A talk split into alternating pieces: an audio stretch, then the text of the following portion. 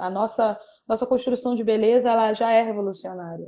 Ter um cabelo black é revolução. Usar um turbante alto é, é uma coroa. Então, assim, tudo vem desse, dessa. vem da luta de outrem de outros, né? Para ser só um signo de beleza para mim, né?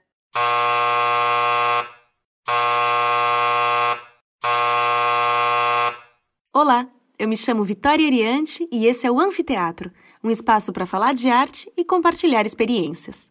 A convidada de hoje é Letícia Soares.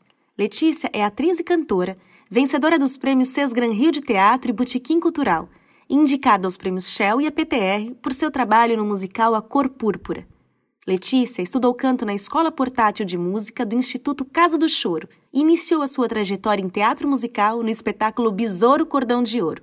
Ainda no Rio de Janeiro, atuou também em Gota d'Água, E Samba na Veia é Candeia e Missa dos Quilombos. Em São Paulo, integrou o elenco das produções de O Rei Leão, Mudança de Hábito, We Will Rock You, Les Miserables, A Pequena Sereia, Ranch, Natasha Pierre e o Grande Cometa de 1812, Sunset Boulevard e A Cor Púrpura. E também dos musicais autorais nacionais Lugar de Escuta e Se Essa Lua Fosse Minha.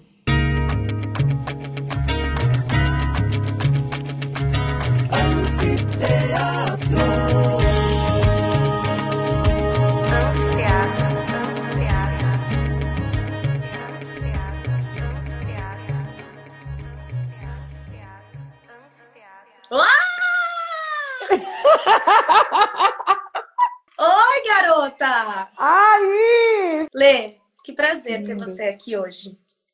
Ah, prazer é todo meu. Você é uma pessoa que, que eu admiro, que eu tive a honra, o prazer de trabalhar. Então, é muito bom que você esteja aqui. Letícia Soares, senhoras e senhores. Dispensa apresentações, mas tudo bem, vamos lá. Atriz, cantora, Fui falar de você num outro story, eu até me perdi de tanto musical que você já fez. Tirando os que eu não sabia que você tinha feito, ou seja, é muita coisa, né?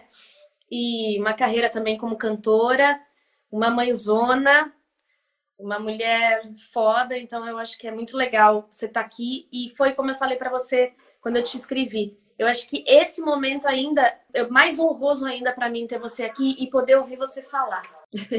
Obrigada, fico muito feliz mesmo.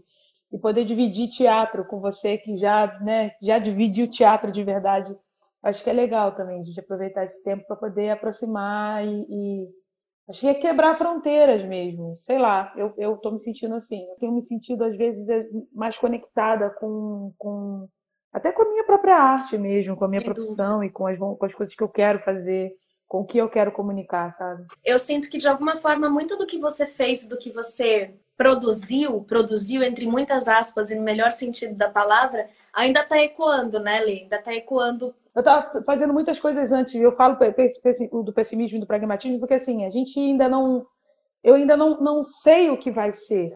E nós artistas, a gente a gente tem a inconstância da nossa vida que já é de fato inconstante. A gente nunca sabe o que, que vem, é, é, o, que, que, o, que, o que, que aconteceu pode repercutir para frente, a gente não tem controle de muita coisa. Às vezes você tem quatro prêmios embaixo, embaixo do braço e ano que vem não tem trabalho. Já fechado. E é, então estou esperando para ver. Tem, tem um, um, lugar que é esperançoso, mas não é uma esperança saltitante. É uma esperança tipo, putz, tem que esperar para ver. É bom esperar para ver. Espero que seja o melhor, mas se for o pior também, a gente tem que pensar de que forma que a gente vai se organizar, porque no final das contas a gente não sabe muito, né? E todo mundo tá querendo se, se conectar, é louco, entendeu? Talvez quando a gente quando a gente estava com, a, com a tranquilidade de, de, de, de, se conectar sem, sem barreira, a gente talvez não estivesse aproveitando tanto quanto agora. A gente está assim, ai, vamos lá, tem que fazer ai. A gente tem que se conectar. Fala, fala, Vitória, fala o que você tem que falar para não ter ah, sabe? Às vezes eu tenho que dar uma. É, é. Você está em Magé. Você começou Sim. estudando música em Magé? Ou você foi para outra hum. cidade estudar música, mas ainda no Rio? É, então, Magé não tem nada. Magé é uma cidade da região metropolitana, aqui do Rio de Janeiro. É um município que é um município muito pobre e muito atrasado, assim, em relação à a, a, a, arte. Muito atrasado.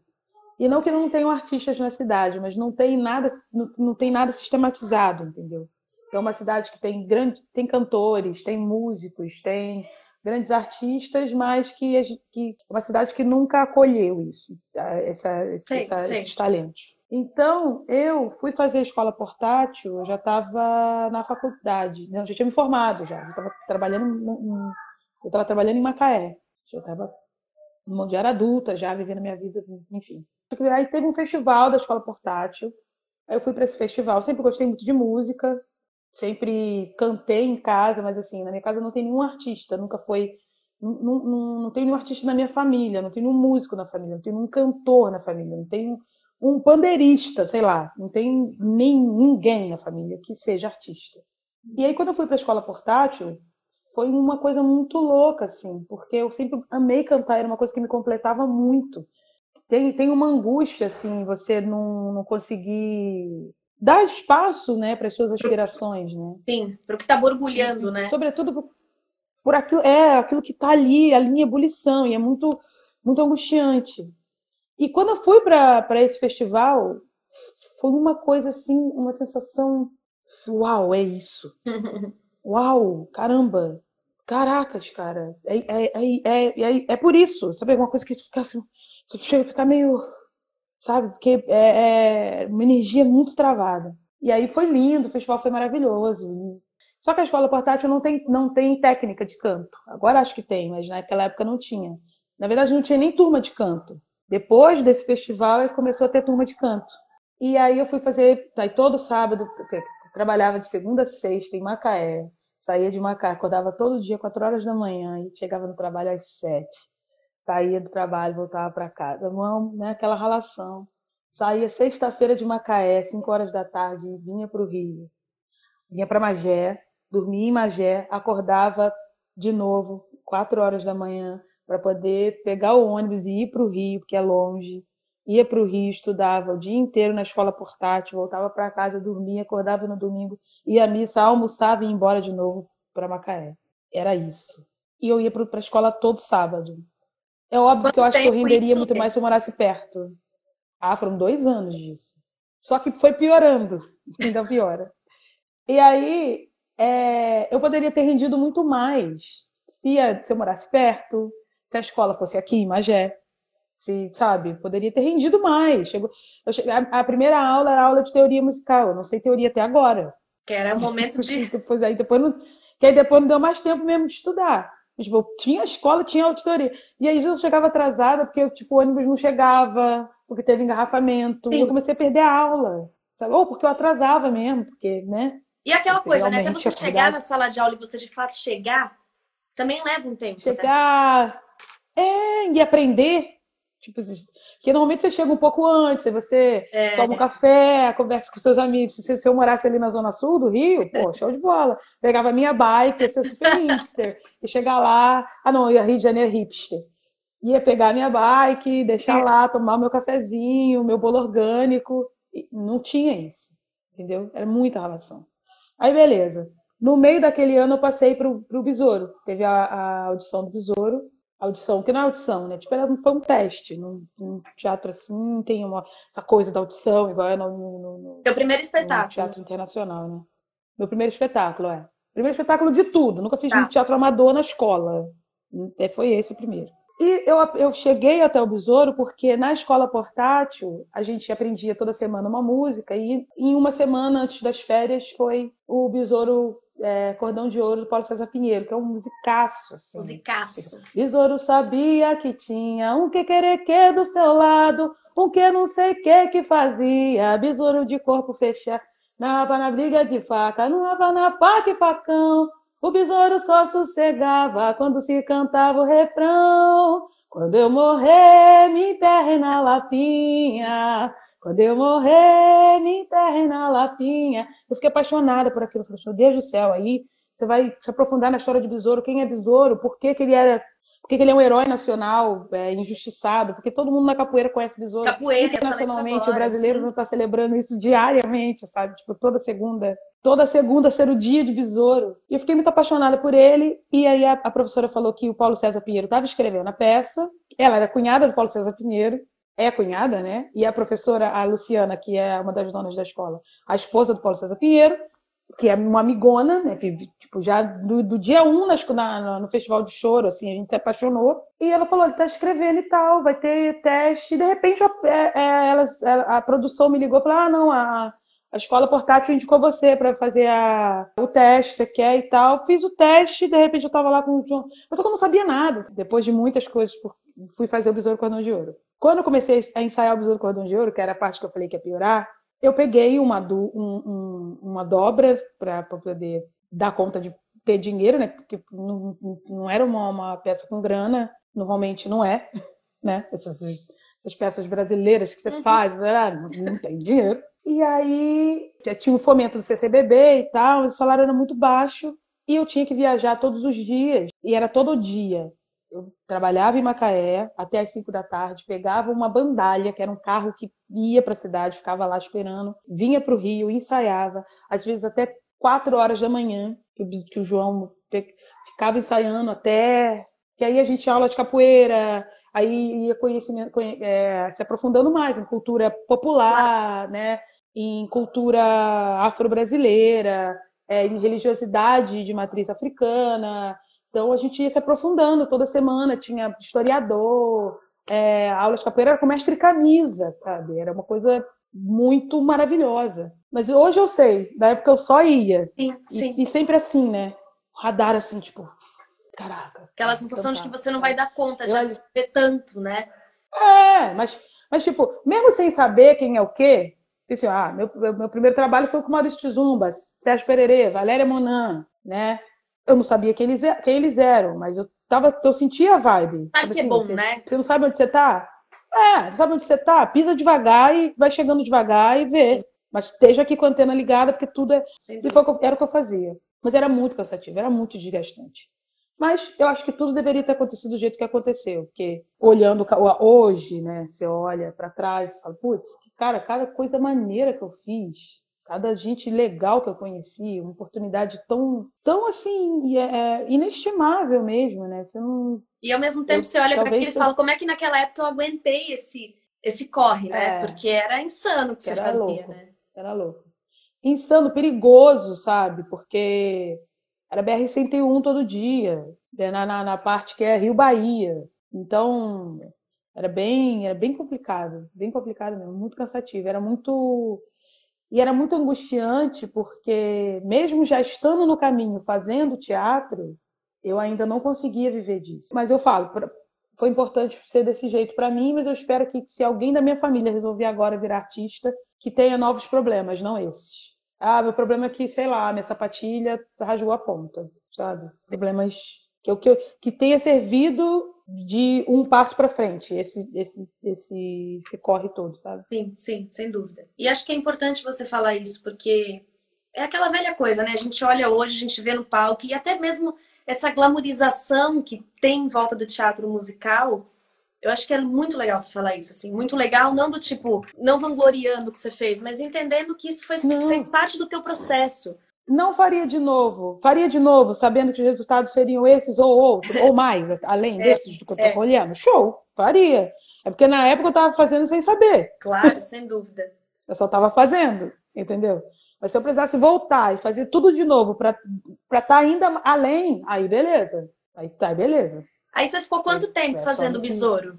Besouro durou 10 anos. Eu não fiz todos os 10 anos porque na parte final eu já estava eu já estava em São Paulo. Não, Besouro, Besouro não durou 10 anos em cartaz, não. Tá. Ele foi de 2007 até 2000, acho que 2003, 2014 a última vez que ele se apresentaram. Tá. Quando o Besouro começou a viajar, no ano seguinte do Besouro, aí surgiu uma vaga no Gota d'Água, que já estava rolando, né? E aí a Lilian Valesca ia fazer um outro trabalho, e eu fui, fiz lá o teste com o João, e e também foi uma indicação assim, tipo, o produtor na época era o Pablo Sanabio, que é, que é ator, né? E aí o Pablito fala assim, ah, não, Letícia, que eles estavam produzindo também, ajudando a produzir o Gota d'Água. Eu falei assim, ah, Letícia, vai, a, a Lilian vai sair, você, eu indiquei você, você se importa? Não, tá, então você tem que ir lá fazer, falar com o João, o João vai te fazer umas perguntas, aí você canta e tal, não sei o quê. Aí você vê como é que eu, como é que eu não sabia nada de musical. Falou assim: ah, canta uma música de musical.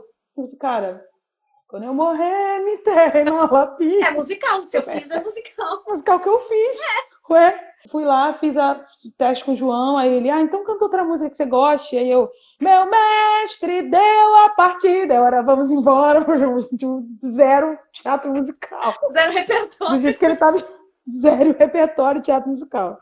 Aí, enfim, passei, fiz, fiz Gota d'Água, foi uma temporada super legal. Muito aprendizado também. João maravilhoso. É... Foi com a Isa E essa coisa da né? disciplina, né? né? Com a Isabela, é. Com a Isabela Bicalho. Ah, legal. Isso aí. E foi super legal porque eu cheguei... A... O Pablo me deu um CD e falou assim, olha, você vai fazer a audição, mas o teste, mas você... Vai ser você. Vai ser você. Vai com tudo que vai ser você. É... e já tinha me dado material para eu ir estudando, um DVD da peça, para eu ir estudando. Aí, você imagina, com o Disque, o CD player, aí ouvindo, avião, tá, porque eu tava, a gente já estava fazendo, fazendo turnê, inclusive foi em Santos, oh. que eu, a gente estava, e aí o Pablo falou, aí na semana seguinte de Santos eu não voltei, que eu já, já tinha entrado para o Gota d'Água. E aí, quando eu fui para poder fazer a, a, a, passagem com o, com, com o diretor, que era o Pedrão, o Pedro Lima, cheguei com tudo aprendido, todas as minhas linhas aprendidas, não sei nem ler. Aí ficou feliz, falou, nossa, que legal, você chegou com tudo aprendido e tal. Falei, gente, claro que eu cheguei com tudo aprendido, como é que eu não vou chegar com tudo aprendido? Tem que chegar aprendido. Então sempre fui muito Caxias, assim, tipo. Aí fiz gota d'água, depois de gota d'água, eu já na escola portátil. A escola portátil fez alguns, alguns espetáculos, né? Com Vicente Maiolino, com o Hermínio Belo de Carvalho. Aí fiz um outro espetáculo menorzinho num, num, num outro teatro. Mas sempre nessa, né? Aí faz aqui uma peça, Aí vai lá e volta para Macaé. Faz, e volta para Macaé. É, e volta pra Macaé. Aquela velha sensação de que você faz e acabou, vamos começar tudo. Para nada. É, se faz e nada acontece. E é esse, esse lugar de assim, ah, um degrau e tal, sei que, babá, eu não vivencio esse lugar. Acho que toda vez é a nova vez. Sabe? Olê, toda vez é, é essa vez. esses espetáculos que você fez, eles de alguma forma, não que eles tenham uma temática semelhante, mas eles transitam por lugares semelhantes, talvez pela brasilidade. Me corrija se eu estiver falando alguma besteira. O próprio Gota d'Água, né, apesar de ser, ser uma adaptação de Medeia, mas ainda assim ele tem a brasilidade, total brasilidade. É, eu queria saber se algum desses, bom, você já falou bastante do Besouro Cordão de Ouro, mas eu queria saber se teve algum que te marcou de algum modo especial, por qualquer razão que tenha sido desses? Olha, eu gosto, é, eu gosto muito da Missa dos Quilombos, porque a, a, essa montagem da, da Companhia Ensaio Aberto é uma montagem assim grandiosa, sabe? Tipo, ela é faraônica, eu acho. Que é uma estrutura que fala do trabalho, da exploração do trabalho. Tem uma proposta bem brechiniana, assim, sabe? É, o espetáculo é sensacional. Sensacional. Eu vou pesquisar Enorme, sobre ele até depois. Brasileiro, sabe? E é uma missa mesmo.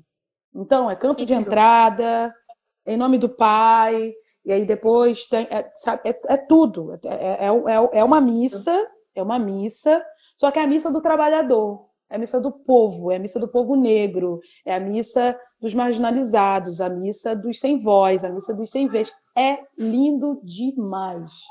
É assim, é uma coisa fora, fora de contexto, assim. Eu tenho um carinho muito grande pela missa dos quilombos, porque não só pela, pela missa em si, mas a forma como o trabalho se organizava fez toda a diferença para que eu me organizasse ainda melhor em São Paulo. Aí, o seu primeiro trabalho em São Paulo foi o Rei Leão? Eu soube da audição. Primeiro eu fiz a audição para Cor Púrpura, que teve em 2011. Uhum. 2012, sei lá. Aí fiquei com aquilo assim, nossa, que maneiro e tal, que legal, nossa, que legal. E aí depois, 2012, começou a fazer audição, comecei a fazer audição para o Rei Leão. Aí fiz várias audições e tal, no fiz tanta audição para o Rei Leão, tanta, tanta, tanta, eu trouxe que era para ser mesmo. Eu fiz audição até janeiro, tipo, no dia que ia começar o ensaio. Aí não passei. Eu fiquei mal, eu falei, caraca, cara, chegou tão perto, tão perto, chegou tão perto, matar. Aí continuamos trabalhando aqui em Magé, fazendo as nossas coisas, criando alternativa, né? Porque você fica maquinando uhum. coisa para fazer, sobretudo numa cidade que não tem grana para nada, e aí você tem que ficar criando, criando. A gente fazia o que o Samba na Praça, né? Que era um projeto nosso, meu do, do Lucas e do Fanuel, que é um rapaz daqui de Magé. Em julho, aí a gente estava produzindo a Jornada Mundial da Juventude aqui, da, da, aqui da, da, de Magé, da galera que ficaria aqui em Magé. E a Marcela me ligou, falou, Letícia, tudo bem? A Marcela, olha, tem mais uma audição do Rei Leão, então não sei o que você quer fazer. Eu disse, cara, quero, mas eu pensei, porra, de novo, cara. Porra, tá, fui. E foi que eu passei. Passei no, no, no, Rei Leão. Avisei a diretora da escola que eu tinha passado no Rei Leão. Senhora, passei no Rei Leão, tô indo, vou pedir licença em vencimento e vou para São Paulo. Aí ela olhou para mim e falou assim: Você vai largar uma matrícula no emprego público para trabalhar num shopping, numa peça de shopping? Que não tem noção, né? Não. Vocês não têm, não têm noção do que, que é. Enfim, larguei tudo lá, só voltei três anos depois, aí já estava processo administrativo, caraca. Foi a melhor coisa que eu fiz. E fui para São Paulo com minha mala vermelha para poder fazer o Rei Leão e o resto é história. Eu queria saber, dentro ainda falando do Rei Leão, como é que foi a tua transição de musicais? Bom, na verdade você falou que o próprio Missa dos Quilombos foi uma super estrutura, mas existe uma uma estrutura pensando quase numa, num, num, num mecanismo mesmo, né? De uma engrenagem uhum. de trabalho de uma grande produção que difere de uma produção pensada num coletivo, do que a gente sabe. O que, que foi assim o teu maior baque nesse sentido? É, porque apesar da Missa dos Quilombos ser uma puta estrutura, ainda é uma puta estrutura de uma companhia de teatro. Teatral. É uma companhia de teatro. Então, assim, eles foram super ousados em fazer daquele jeito, mas, tipo, na raça, a diferença maior, né, é que para além de tudo, não é só sair e fazer um teatro, uma, uma, peça internacional, é entrar na maior empresa de, de entretenimento da América Latina. E eu acho que o, o que, o que mais cidade, me né? facilitou? Mudando de cidade, sabe? O que mais me facilita, acho que a primeira coisa, eu, eu não sou, eu não, não sou uma pessoa que tem muito medo, não, não tenho muito medo assim de ah, tem que mudar, então vamos mudar e vamos lá, vamos indo e sabe. Então, eu me adaptei bem à cidade. Eu sempre gostei muito de São Paulo, a gente ia muito a São Paulo. E eu acho que ter trabalhado em outras coisas na vida foi uma coisa positiva, porque é, quando, quando você faz uma peça muito grande assim, a, a, a empresa vem primeiro do que o artista. Então, é, uma, é um trabalho corporativo. Sem dúvida. Você precisa entender em que lugar de você você consegue fazer a separação do CNPJ para o CPF, porque a estrutura ela não prevê isso. A estrutura, a estrutura prevê que você tem uma grande produção, você tem um trabalho que tem que acontecer, o show tem que continuar, então a gente tem lá. É isso, ele vai acontecer. Então, você tem lá, no Rei Leão, sei lá, nós éramos oito swings, se não me engano. Duas swings de dança, dois swings de dança, dois swings de cantores, dois swings de cantores. Isso aí, éramos oito com oito swings o show não para. Nunca. Você faz um, Show, um show só de swing. Você faz um show de swings. Eu, por exemplo, já, já substituí em, em, cena três pessoas, quatro. O show continua. Porque era um show então, que exigia você... também dos bailarinos, né, Lê?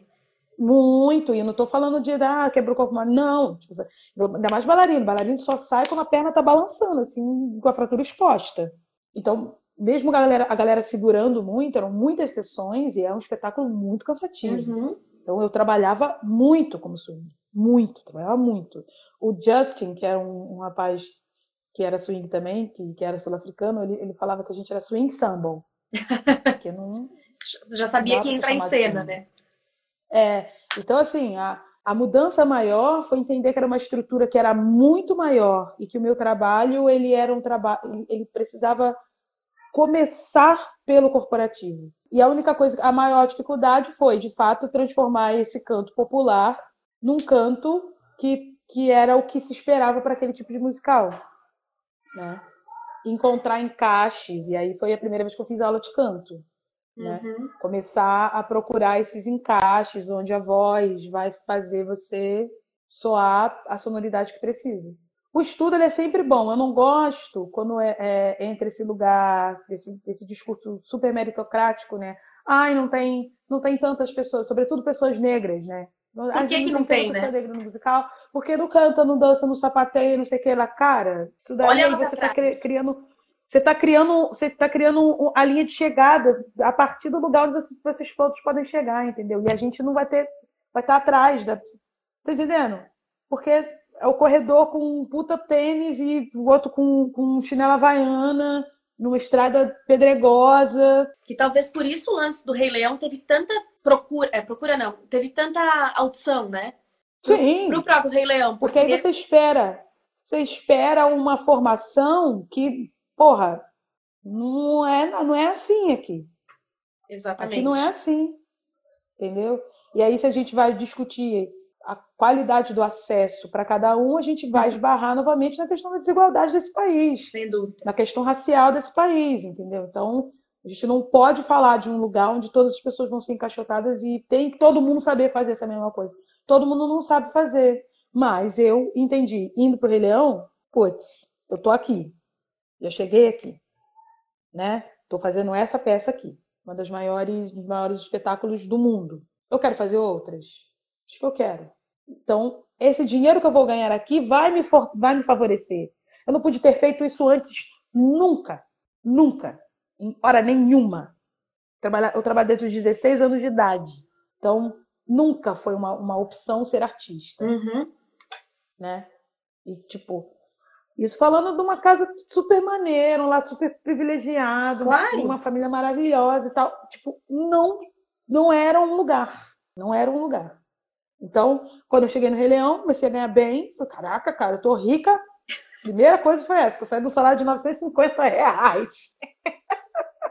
Mentira! Que ele tinha, ele tinha dobrado. Não, eu, eu, era 950 reais, mas eu tinha triênio, tinha quinquênio, tinha várias regalias, entendeu? Então eu tinha um salário de 1.500 reais, o cara rica. E aí eu dobrava e eu tinha, sei lá, 3 mil, era rica, né? Como funcionária pública. E de repente eu falei assim, caraca, cara, que maneiro, então agora eu tenho dinheiro. Vou fazer a aula. E comecei a fazer a aula. Até hoje eu não sei dançar, né? Ainda não consegui fazer, porque aí você vai trabalhando, o trabalho também não te, não, não te favorece a, a ter tempo. Claro. Né? Você não consegue ver tanta peça, mas eu vou tentando equilibrar tudo para poder ir tentando cada vez mais aprender e correndo atrás da formação que às vezes, às vezes eu mesma fico me sentindo meio impostora, tipo assim, hum, será que era para eu estar aqui? Tipo, porra, cara, não estudei, né? Tipo, a falar, ah, o método, ah, eu... ah, mas eu tenho essa minha minha minha intuição me fala que é por aí. Vou, vou na minha, vou confiar no que eu acho e, e sabe? É, porque é eu ia falar, inclusive, sobre isso, né? Porque é, podendo, tendo o prazer, né, a honra de te dirigir, eu, eu percebi isso, assim, você tem uma, uma sensibilidade e, e, é muito intuitiva nesse sentido, né? De chegar, ah, então, tá pensando sobre isso, eu queria, queria saber se eu poderia fazer não sei o quê. Eu lembro que você falava às vezes, eu pensei nisso aqui, se a gente fizer isso aqui desse jeito? E eu acho que essa, essa é a base do artista, o artista que cria, né? Que a gente brinca até. Ah, e também que respe... tem essa coisa do respeito também, sabe, Vicky? Do respeito também, porque eu acho que tem o, o, o, lugar que cada pessoa ocupa, sabe? Eu não sou nunca o tipo de pessoa que vai, vai chegar fazendo uma coisa antes de conversar com a direção, sem sabe? Dúvida. Eu não vou chegar, fal, faltar ou não sei o quê sem ter avisado a produção, sabe? E eu já fiz muito isso quando eu era funcionária pública, porque para fazer teatro eu tinha que faltar. Então eu não, não, não, não faço nunca. Sempre tem esse lugar, tipo assim, não, tá. Porque o espetáculo é, um, ele é do diretor antes, né? Tipo, a gente vai propondo, mas o, o diretor ele tem uma. Tem uma, uma linha, um, né? Um, onde... Uma linha, porque ele tá vendo o todo. Sim. O diretor tá vendo o todo. Então, assim, a minha ideia brilhante às vezes não vai servir para o todo. Depois, quando você fez mudança de hábito, que eu acho que foi um musical muito significativo para todo mundo que fez, pelo menos das pessoas que eu conheço que estiveram no elenco, são pessoas que sempre falam com muito carinho do musical. E aí você entrou como Delores também, não foi? Sim. Queria saber como é que foi Delores. isso para você. Tem dois momentos interessantes de Delores. A gente, na parte da audição, foi super legal, quando eu percebi que ia rolar mesmo, e que, né, que a, a diretora estava super ali, com vontade de me ver fazendo, né? Uhum.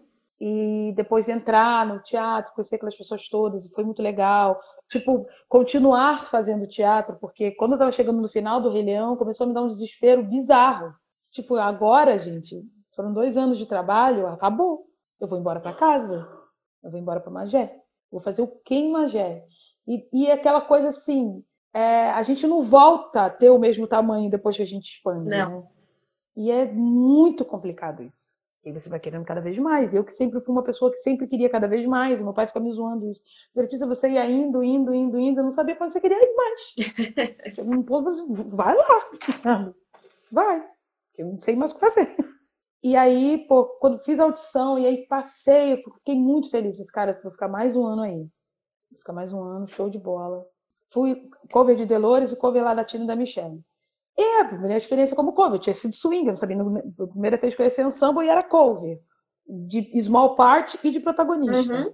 E aí, estudando junto, né? Tipo, tentando catar junto, porque não tinha aquele ensaio onde você ia sentar para ver todas as coisas da Delores e tal, não sei o que, não, tá. Aí eu sei que a Karen foi para os Estados Unidos para poder conhecer o Goldberg. Passou no Fantástico. Uhum. Só que, no mesmo tempo que a Karen foi para Nova York, o Michael Kozerin, que era o diretor musical, o Mega Master lá, veio para o Brasil. Então rolou esse desencontro. E a gente ia fazer um passadão com o diretor musical. Pô, quem viu Mudança de Ave, Mudança de Ave era um CD, né? Era uma coisa de louco aquilo que você ouvia e não acreditava. Um CD. Ele começou o passadão, estava lá posicionada a Tina Michele, sem Delores. Então, assim, a primeira vez que eu fiz Delores foi para o diretor foda, enquanto eu estava ensaiando Delores. Enquanto eu estava ensaiando o meu ensemble. Que aí foi aquele. Ele começou assim, começou, né? É, a música, a banda toda lá, todo mundo posicionado no palco, fazer passadão. E ele falou, gente, mas cadê a Delores? Ah, a Delores está em Nova York. eu vou fazer um passadão sem a protagonista. Tem que fazer um passador sem a protagonista. Ué, mas a gente achou que você soubesse. Claro que eu não sabia, eu não tinha proposto um passadão. Vai, não faz, vai, não faz, vai, não faz. Aí sobe Fernanda, sobe Fran. Letícia, você tem como fazer? Vocês vão me ajudar se você condescendentes? Se sim, eu vou. E para depois falar, ah, você errou isso, isso, eu quero notas. Mas é legal você colocar eu isso, né? Notas. É importante. Você também se preservou é. de certa forma. É isso, eu vou fazer. As músicas todas eu sei. E foi minha primeira vez. E foi super legal. E o principal de fazer Delores, né? Que era uma, uma personagem. Hoje, fazendo Cílio, vejo que Delores era tipo Chuchu Beleza. Porque é uma, a Delores ela não saía de cena quase. E era uma bota alta, e ela andava por trás, tipo assim, saía de uma cena aqui, rapaz, ah, então tá, um beijo, tchau, não sei o quê corri igual uma maluca pro outro por trás do Teatro Renault, para poder chegar do outro lado com outra roupa, já um outro cabelo, aí voltar, era uma loucura. De acabar, entrar no intervalo do segundo ato e ficar sentado assim. Ó. Exausta. Não conseguia piscar, não conseguia piscar. Então, foi uma puta experiência, assim, de entender um outro lugar. E mais do que o um outro lugar, de fazer a, pessoa, a, a protagonista era o lugar do cover, porque não era, eu não era protagonista. É, é, aprender a ser cover. E ser cover não é uma tarefa muito fácil, porque você nunca tem 100% do personagem. Você nunca vai conseguir uhum. atingir os 100% daquilo que você acha que você poderia fazer. Você não vai nunca chegar, entendeu? E você precisa entender que você precisa fazer o show continuar. Esteja pronta, esteja firme, e é isso. Você talvez faça duas vezes e não faça nunca mais. Talvez você nem sequer faça. E você precisa estar em paz com isso. Então, para mim, foi o aprendizado em da se você Em paz que se você fizer, aquele momento vai ser só aquele. Não dá para pensar, putz, eu podia aquele. melhorar. Ah, da próxima vez, quando eu fizer, não vai existir esse momento. É agora e é agora. Acabou. E aí, acho que, acho que a experiência mais legal é essa, assim, de entender e cada vez mais ter a certeza de que a arte ela te dá panoramas, né? Ela vai te dando perspectivas. E essa foi a nova daquela vez. Uh, depois você fez algumas coisas independentes, alguns musicais independentes e autorais, que foi o Lugar de Escuta com o Motim e o Se Essa Lua Fosse Minha. Aí eu queria, assim, além da diferença óbvia que existe nessa grande engrenagem, dessa pequena engrenagem que a gente falou sobre, queria que você falasse um pouquinho também da diferença com o espectador. É, eu acho que vou começar falando do lugar de escuta, né? Do que a parte, a maior diferença é escrever, né? Que aí é um. São duas coisas, né? Um lugar onde a história que você achava que não faria muito sentido para mais ninguém além de você mesmo encontrar eco em outros ouvidos, isso é muito interessante, né? De repente você, você se vê comunicando a partir de si, né? É, ter ideias de direção também, então foi muito legal. É um processo muito colaborativo, né? Foi. Então foi muito legal para mim e também confiar no, no, no instinto, né?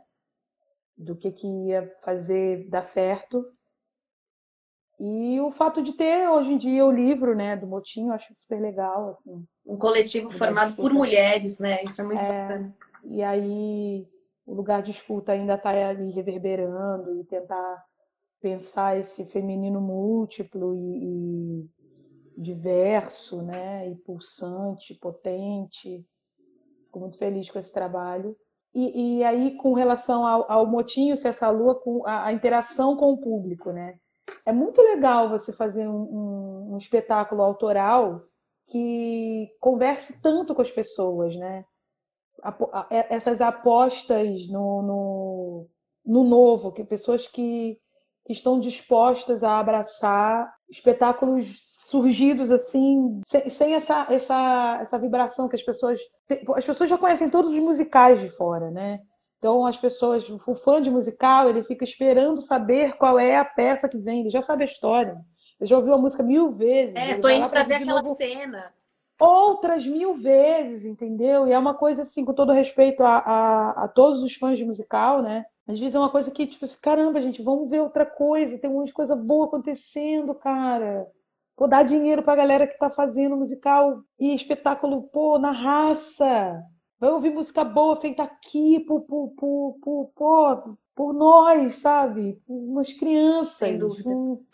Por, por, por, por prodígios, pessoas, é, artistas super promissores no, no mercado. Acredita nessa galera.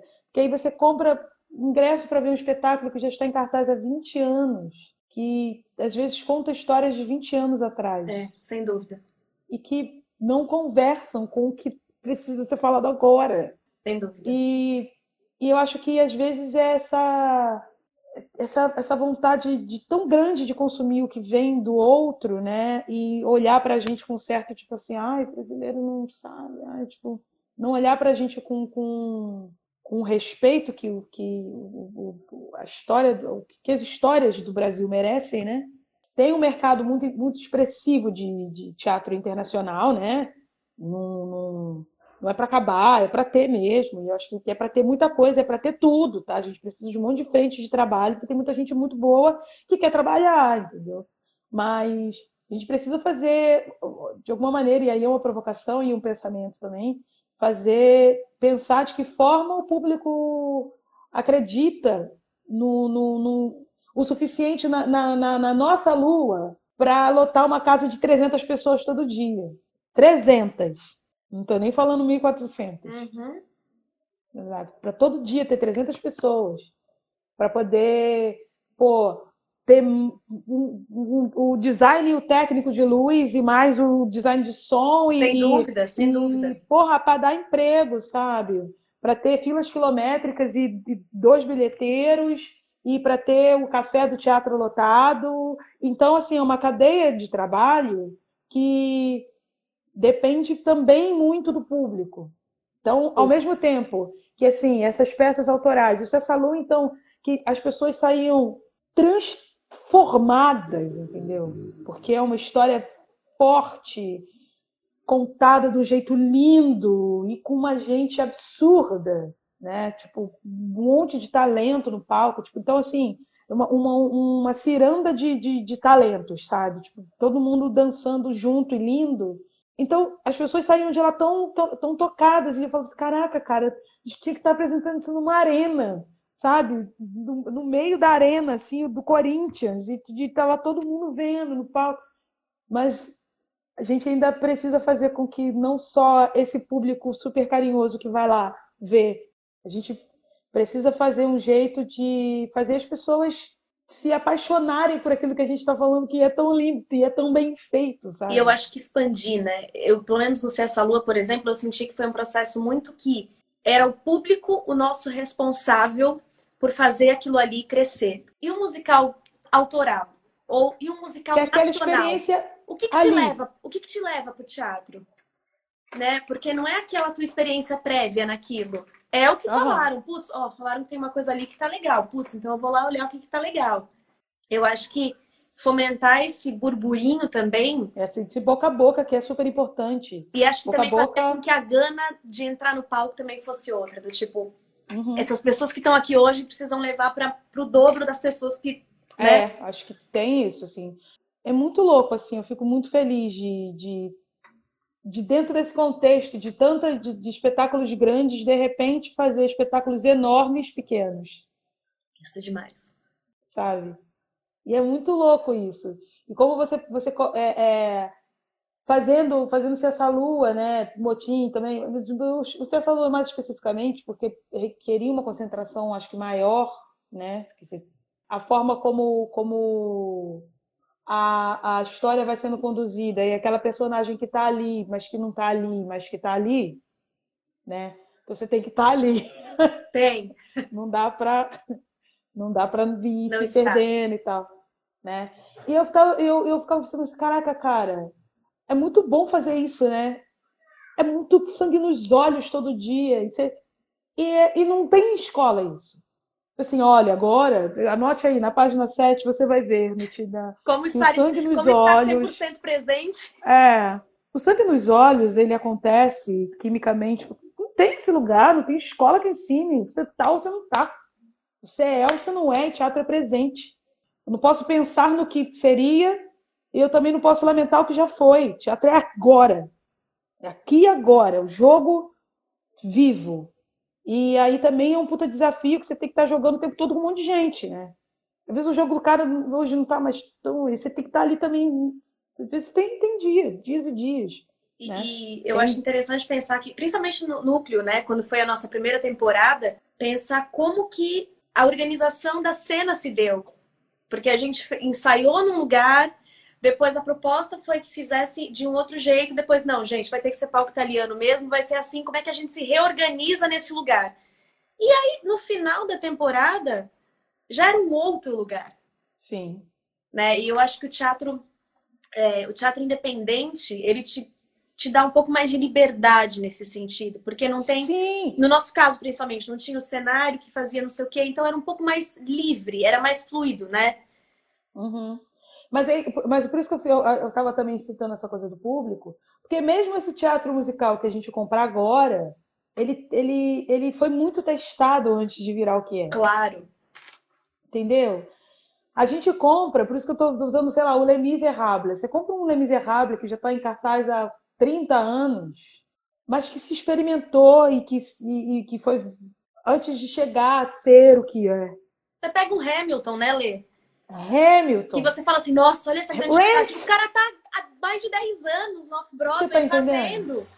É isso. Né? Sabe? Eu, o Rent, que quando foi pra Broadway, o, o, o, o Lars morreu, sabe? Tipo, então, é, é, às vezes a gente não tem com, com, com, com descendência com a, o, os nossos espetáculos, no sentido de tipo assim, ah não, ah, não, a gente pensou assim, vai ter que ser assim, porque as pessoas agora já vão ter que ser assim. Não, pô, Vamos ver, ah, não vai ser tão legal assim. Então, ter essa liberdade e também com, com uma equipe que esteja disposta, né? que é preciso ter disposição, preciso estar disponível mais do que disposto, né?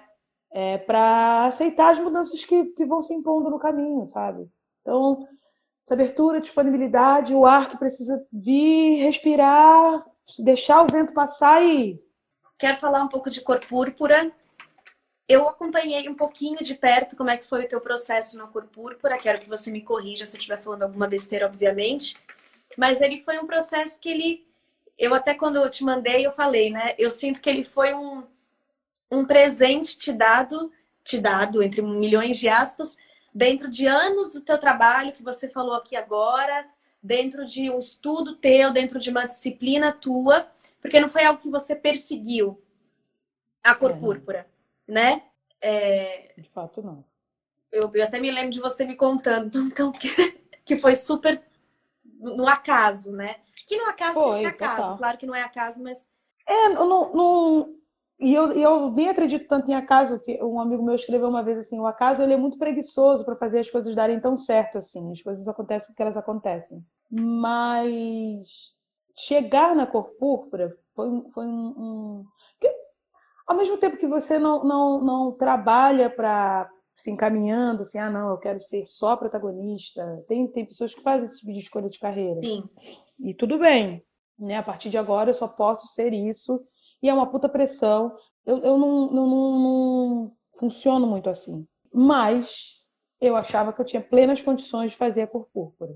Não sabia o que eu faria, que eu não sabia, quando eu fui para lá, não sabia qual, quais eram os personagens que estavam em aberto. Mas que eu, eu fui sem material nenhum, não tinha me mandado material, porque foi uma coisa assim que não ia uhum. rolar. E aí não, não abriram. É, é, é, tinha que faltar o Cessa Lua, e eu não ia. Falei, assim, cara, não dá, não, não vou, não, não tem cover. Aí expliquei, aí, tipo, ficou meio assim, ah, não, vai ter como você fazer outro dia. Então eu falei, muito obrigada. Eu não, eu tô fazendo dois espetáculos nessa uhum. temporada, eu não tenho condições de fazer desse jeito. Eu tenho folga às segundas, então se segunda-feira vocês puderem me ver, eu não estou falando que eu não vou fazer audição. Só se vocês puderem me ver na segunda, que aí eu vou, faço uhum. audição. Eu posso até ficar na, na terça-feira de dia para poder né, ver mais coisas que vocês queiram, mas eu tenho que estar em São Paulo à noite. Aí eles mudaram a data do callback, não era mais segunda, ia ser terça. Eu falei, cara, agora fudeu mesmo, não vou. Cara, mas aí eu consegui uma passagem barata, as coisas se organizaram tão perfeitamente. Eu me lembro muito de você falando: olha, eu vou, mas eu tenho a parte boa da história que é eu volto tal hora. Eu volto no horário, eu vou estar aqui. E sair de casa para ser a Síria, eu queria isso, né? Embora eu não soubesse ainda muito bem, para assim, bom, eu só vou ficar no espetáculo se eu for a Síria. Uhum. Porque é muito uma, uma, uma puta mudança, né? Claro. Eu vivo em São Paulo seis anos num filho pequeno, estudando escola, né? Tudo organizado, blá, blá. Então não vou. É, porque eu já tenho um emprego de ensemble aqui, sabe? Tipo, já tá show. Fui lá, rolou, passei.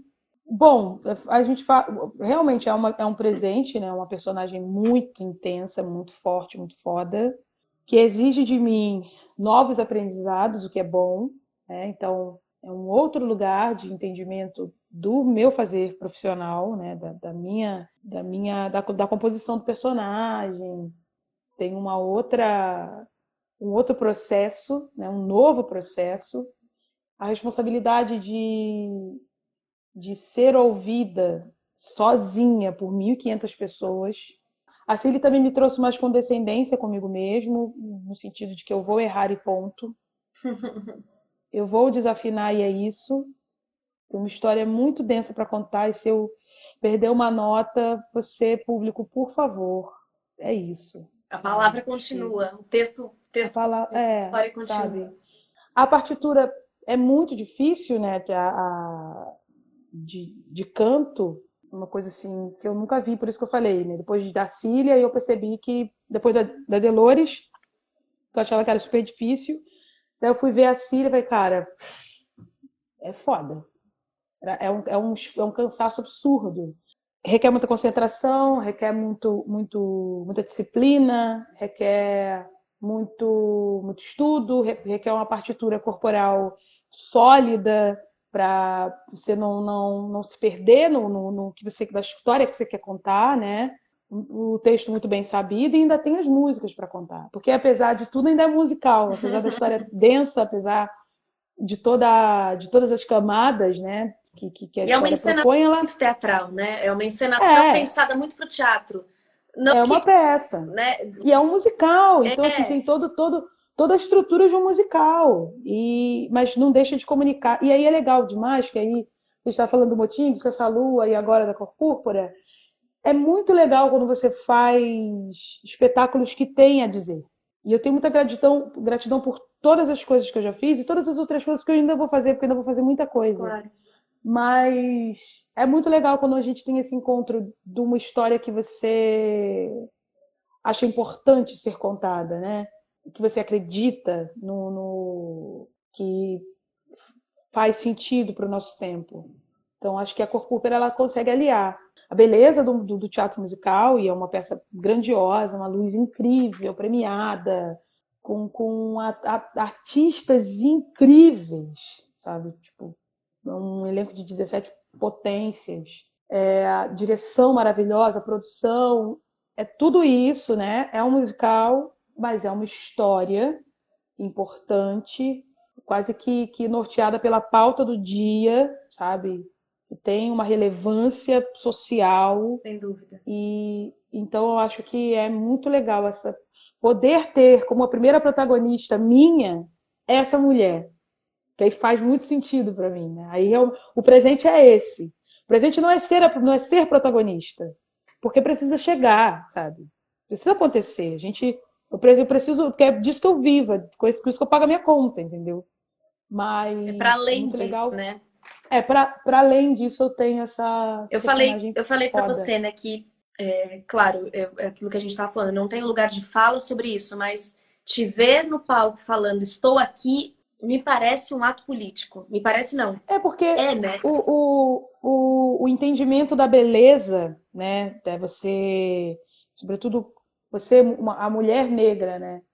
O entendimento de beleza, ela passa pela revolução. Você não acorda, você não, não, um dia você acorda bonita, mas nem sempre isso se dá tão instantaneamente, uhum. né? O amor, o reconhecimento, a autoestima e sobretudo a autoconfiança são autos de revolução. Por isso que eu, eu, eu, eu hoje em dia confio muito mais, confio mesmo assim na, no meu trabalho, e eu ficava até zoando você, você Vika, eu sou sua, sou, sou, sou assistente, cara. Sou sua assistente. Ficava zoando a Vika, assim, cara, eu sou sua assistente. É uma confiança muito maior naquilo que eu faço, naquilo que eu sei, porque eu sei. Mas é um, essa autoconfiança, tipo assim, você vê uma menina da sua idade, super autoconfiança, é muito raro. Tipo assim, eu nunca em mim seria essa, eu não, não teria como ser essa menina. Eu não confiaria em mim para dirigir um troço naquela época. Porque eu ia ficar assim, não, porque aí eu, sabe, porque eu, ah, eu tenho idade, já, não, mas as pessoas vão olhar e pensar, você que. Porque é uma construção que é, é, é gradativa. Na história, né, da, da, da, da própria Cilly, é, essa hora, quando o estou aqui, ele não é só uma, uma demarcação de espaço. É, um, é, uma, é uma, uma entrada no mundo. Uhum. A Cilly reinicia, tipo, é um reset da Cilly. Ela vai começar a viver.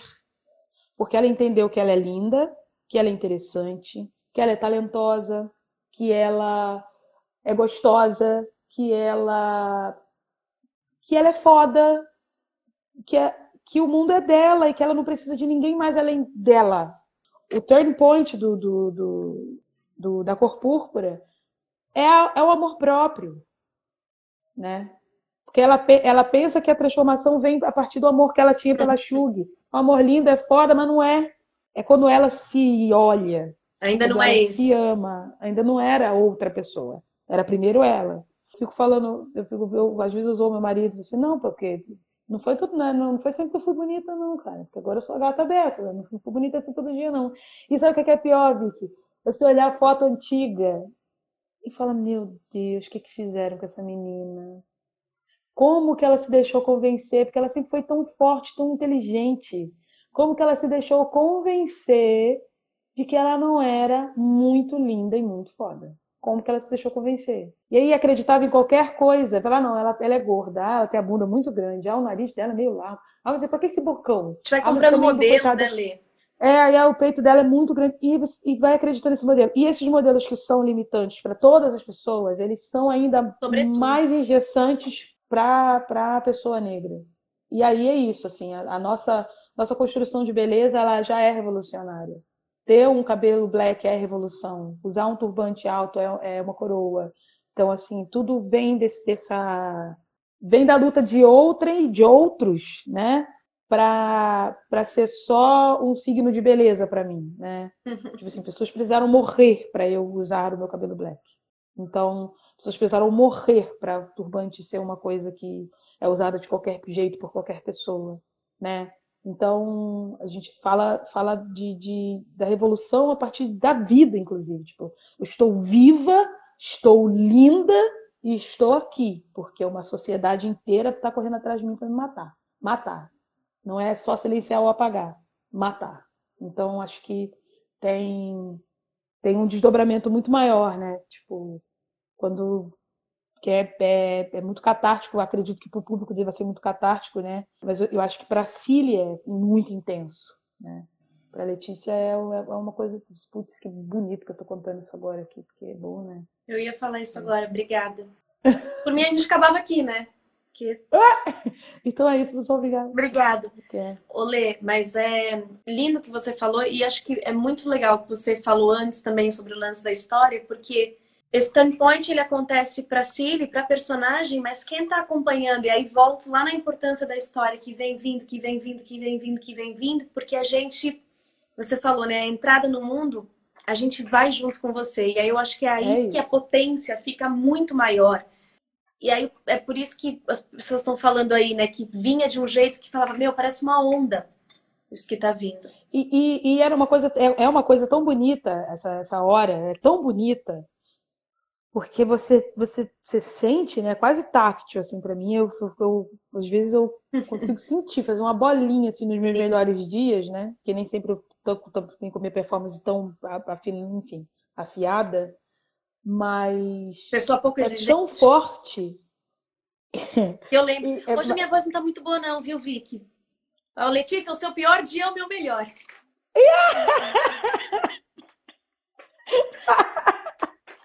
Tudo bem.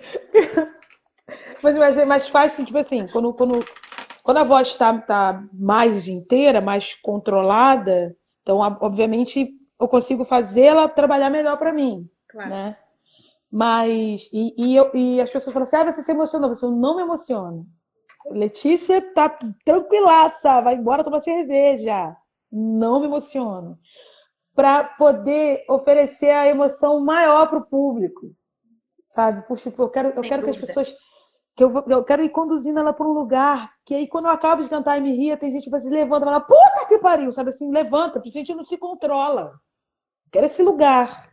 Porque talvez se eu me deixar levar, eu quebro para a pessoa que está vendo. Aí entra o ator, é. né? É. Na, na... E aí entra a técnica. Sua... É foda. Exato. Porque, cara, é foda, porque é um trabalho que eu preciso fazer, que é vice... fazer parecer visceral, tecnicamente, todos os dias. É muito difícil.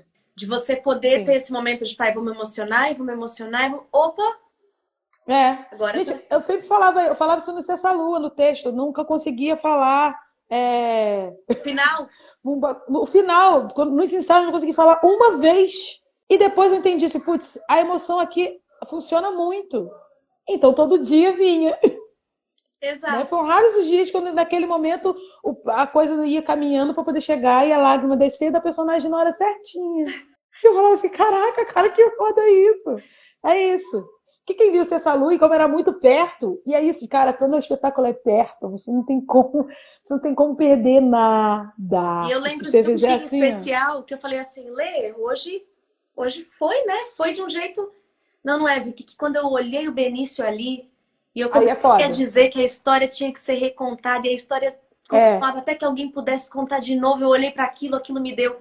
Aí tô falando é. isso porque volta lá no que você falou sobre quando você tem uma conjunção da atriz com a personagem. Do que você quer dizer é, é para os dois, né? É para as duas. É, e, e, e, aí, toda vez que eu, que eu na, nos ensaios, quando eu falava isso, eu lembro eu pensava no meu filho, sabe? Porque o teatro ele é intuitivo. Né? Ele é, teatro, ele, ele é. Pode ser é, recitar livros e mais livros de teoria de teatro, de é salteado, se você não conseguir colocar na sua carne, fazer aquilo virar sangue. Não acontece. E esse, e esse descontrole também do. Não descontrole, né? Uhum. Porque assim, você, você nunca tem controle com, com do público, né? O, o teatro, você, o público vai para onde ele quiser. Olê, é, você já respondeu um pouco sobre, então você fica à vontade se você achar que você já falou tudo sobre, mas é uma pergunta do Gé Oliveira, Gé que dirigiu, atuou e dirigiu recentemente o Gota d'Água Preta. Gota d'Água. E ele perguntou: como que você se sente como negra no ambiente de teatro musical? Cara, é... eu me sinto. Em um ponto, eu me sinto um pouco responsável, tipo assim, tipo, acho que eu tenho uma responsabilidade, porque dentro do mercado de teatro musical, do tipo de teatro musical que eu faço, sendo como eu sou, tipo, Sou uma atriz de traços negroides, de cabelo crespo, gorda. Estar ocupando esse lugar é, é uma puta resistência, sabe? Então eu me sinto um pouco responsável, assim. Eu preciso estar muito bem nesse espaço para que outros dos meus venham. Porque se eu não. Como é que eu vou dizer isso? Se... Porque a gente tem muito pouca chance, sabe, Vicky? A gente tem pouca chance de errar. A gente tem muito pouca chance de errar. A, a, as pessoas são muito pouco condescendentes com os erros, nossos erros. Sempre se espera de você, uma mulher negra, uma voz, uma coisa que, que te enlouqueça, que te. Ai, meu Deus! Você tem que ser tudo muito, tem que ser tudo alto, tem que ser tudo. Né? Então, você tem muito pouca chance de ser indisciplinado. E acho que também tem esse lugar, né? Estava falando da disciplina desde sempre. A gente cresce sabendo que não, mulher menos, mas menino cresce sabendo que se vir, se andar na rua correndo pode ser um problema. Então você cresce meio que se controlando para você não, né? Então eu acho que a, a responsabilidade vem em primeiro lugar para que eu tenha o, o que, a, que a minha existe, a minha permanência nesse mercado seja o espaço aberto para a chance de outras tantas pessoas negras, né?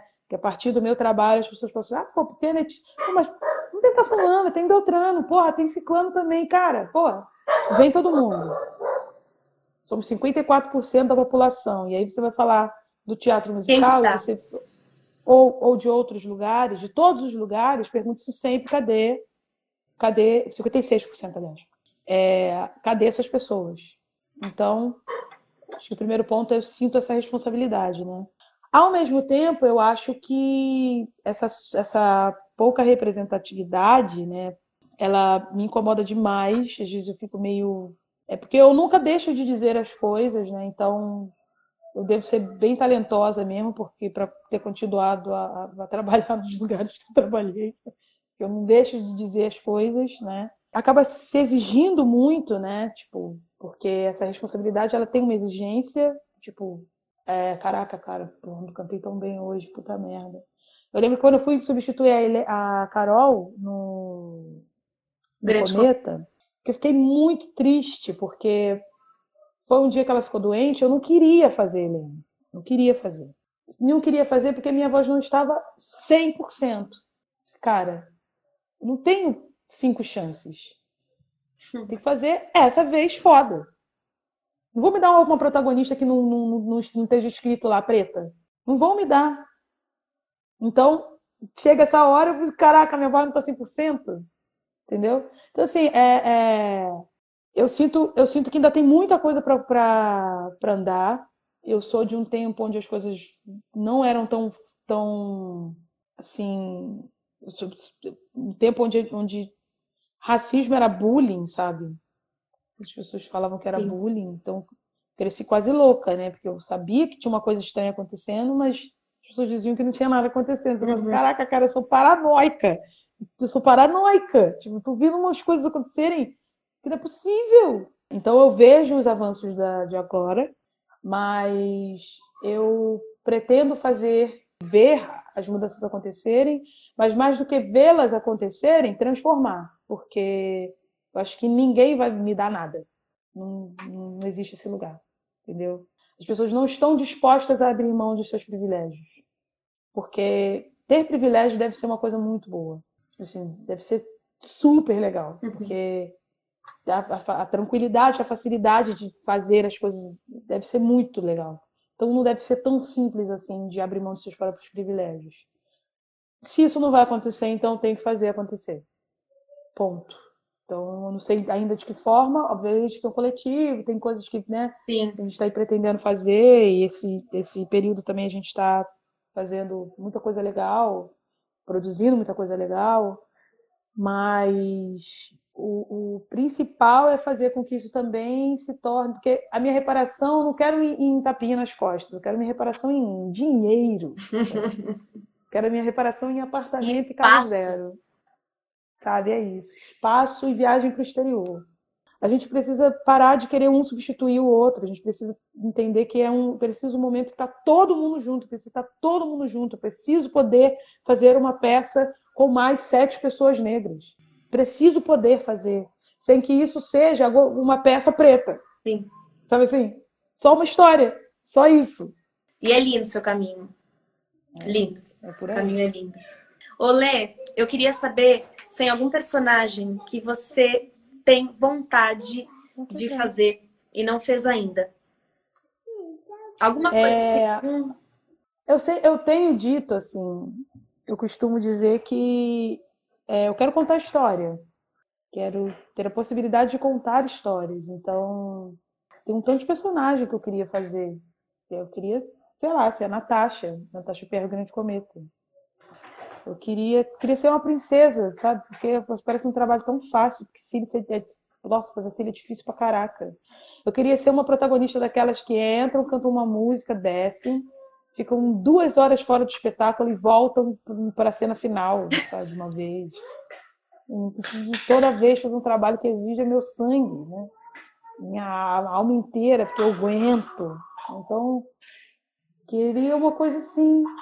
Mas das personagens que, que eu acho legais, eu gosto da, daquela moça da Waitress, eu gosto do, desse espetáculo. Mas eu queria ser a Waitress, eu queria uhum. ser ela. Uhum. Aí toda vez que falam de Waitress, Letícia vai ter que ser aquela que canta Go ahead! Caraca, cara, eu queria ser só cantar She is perfect. Falhar a voz assim. But she lies. She is a... Eu queria falhar a voz, não tem que toda vez estar deltando pra caralho. É, queria ser ela, queria ser Elfaba. Olê. É isso, acho que eu, esses personagens que eu queria fazer, que são acho que todos, que eu quero contar história. E também quero fazer os meus. Tipo assim, ah, quero, quero ser Tina Turner, eu quero ser Dolores McCartier, eu quero ser F. White, eu quero ser F. White, eu quero ser a Dina, eu quero ser a outra que eu não lembro o nome nunca. E eu quero ser a Cilly, e também, de repente, eu posso ser a Sofia, posso ser a Shug, posso ser a Nete. Eu posso ser, porque eu sou artista. Eu quero ser. Qualquer coisa. Eu posso, eu posso, ser uma cadeira, eu posso ser uma velha, eu posso ser um homem.